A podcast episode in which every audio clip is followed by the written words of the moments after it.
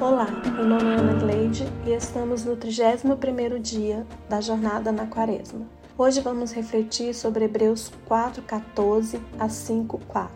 Tendo pois Jesus, o filho de Deus, como grande sumo sacerdote que penetrou os céus, conservemos firmes a nossa confissão porque não temos sumo sacerdote que não possa compadecer-se das nossas fraquezas. Antes foi ele tentado em todas as coisas, a nossa semelhança, mas sem pecar. Acheguemos-nos, portanto, confiadamente junto ao trono da graça, a fim de recebermos misericórdia e acharmos graça para o socorro em ocasiões oportunas porque todo sacerdote, sendo tomado dentre os homens, é constituído nas coisas concernentes a Deus, a favor dos homens, para oferecer tanto os dons quanto os sacrifícios pelos pecados, e é capaz de condoer-se pelos ignorantes e dos que erram, pois ele também está rodeado de fraquezas e por essa razão deve oferecer sacrifícios pelos pecados do povo quanto de si mesmo. No Antigo Testamento, o sumo sacerdote prestava sacrifícios pelo povo. Porém, a sua entrada no lugar de prestar sacrifícios, chamado Santo dos Santos, não era um simples acontecimento.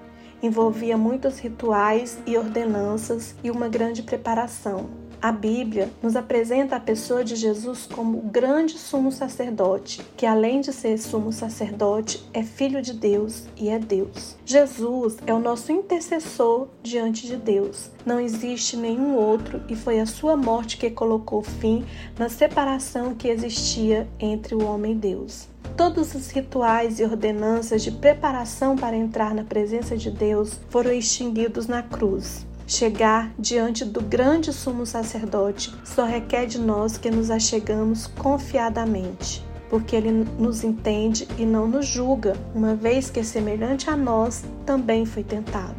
Porém, estarmos na presença maravilhosa do grande Deus e sumo sacerdote exige de nós que sejamos parecidos com ele.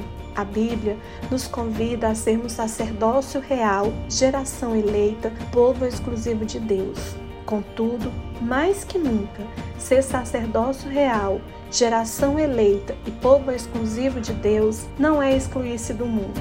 É, sobretudo, nos colocarmos como sacerdote do povo do nosso tempo, orando e oferecendo sacrifícios por nós e pelos próximos, sendo capazes de condoer-se pelos ignorantes e anunciar as grandezas do nosso sumo sacerdote. Cada um de nós é chamados ao sacerdócio. E como sacerdotes, não nos cabe julgar, mas nos colocarmos em orações e confissões de pecado por nós e por todos que estão à nossa volta. Não nos cabe excluir, mas sim acolher.